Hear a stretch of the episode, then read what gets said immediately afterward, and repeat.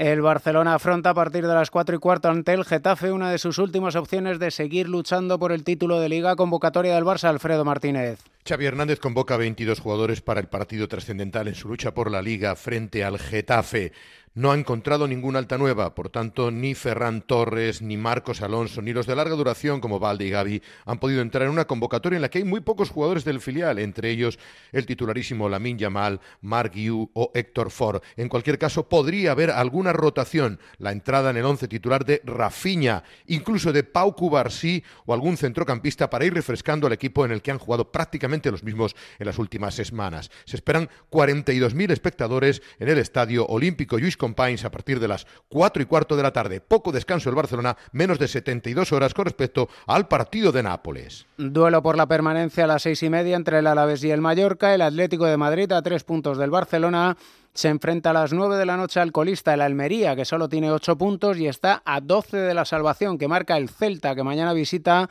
al antepenúltimo, el Cádiz, separados ambos equipos por 3 puntos y con el puesto del técnico del Celta, Rafa Benítez, en entredicho, aunque Benítez elude ser el foco. Para nada, mi futuro son 3 años y los próximos 13 partidos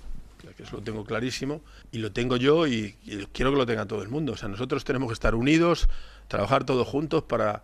sacar el próximo partido y los eh, demás partidos adelante y hacer que el proyecto crezca y, sea eh, sólido con una buena base para crecer más. Estoy, como digo, convencido de eso